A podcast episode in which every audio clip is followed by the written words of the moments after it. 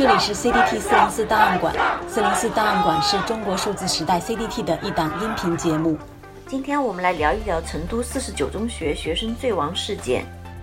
二零二一年五月九日母亲节晚上六点四十九分，十七岁的成都四十九中高二男生林同学在校园里坠楼身亡。五月十日早晨，林同学的母亲卢女士在微博发帖称，她于九日晚上九点才接到学校通知。告诉他儿子已经没了。学校不但将家属拒之门外，拒绝出示监控录像，还在第一时间遣散了班里的学生，并警告他们要三缄其口。卢女士的帖子很快在微博上发酵，引起大量网民对学校的质疑。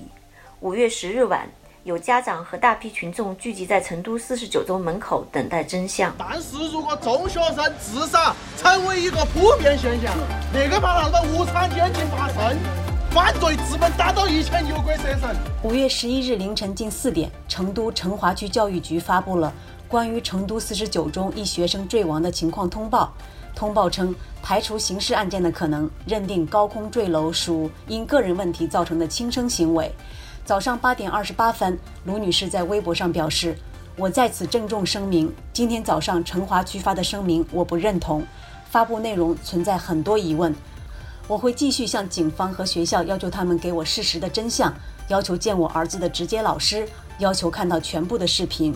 随即，他发布了一张和儿子的合影照片。这是迄今为止这位母亲对公众的最后一次发言。随后，她的声音就人间蒸发了。从能够发表出来的公众舆论看，人们对她的同情越来越少，辱骂越来越多。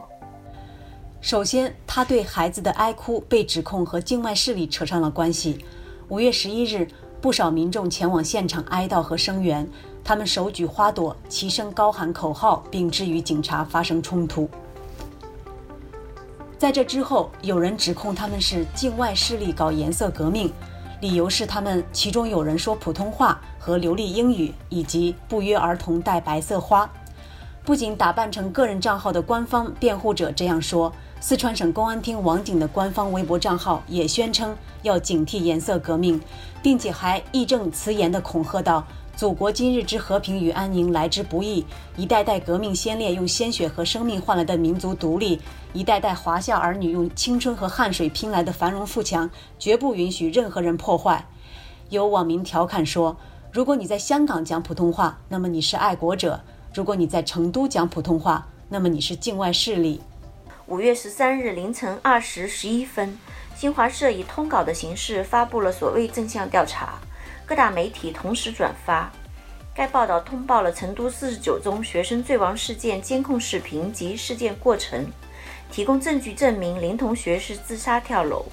与此同时，卢女士和她的声援者遭到攻击和辱骂，甚至有人诅咒让她去死。这一周，CDT 周报的标题叫“官媒垄断的真相”，只显示了官方操控媒体这一个真相。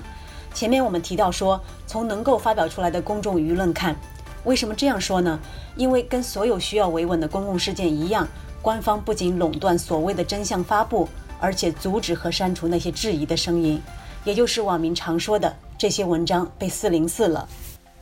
在中国数字时代四零四文章档案馆里面，我们可以看到被抢救出来的四零四文章。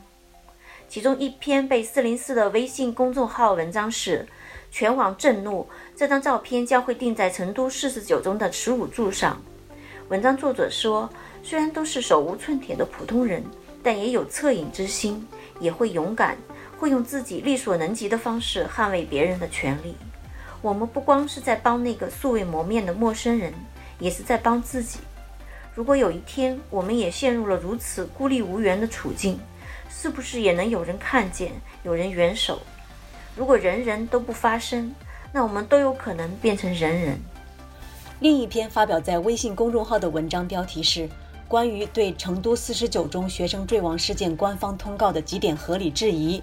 作者王培红说。这件事中最为龌龊和无耻的是，有人要试图把这种引起全社会关注的舆情引向境外势力操控方面，这属于非蠢即坏、恶毒至极的无耻行为。这是希望整个社会彻底消声，使人人都不敢出声。但凡出声，你就是叛国贼、反革命和境外势力联合起来颠覆政权的红卫兵思维的无耻行径。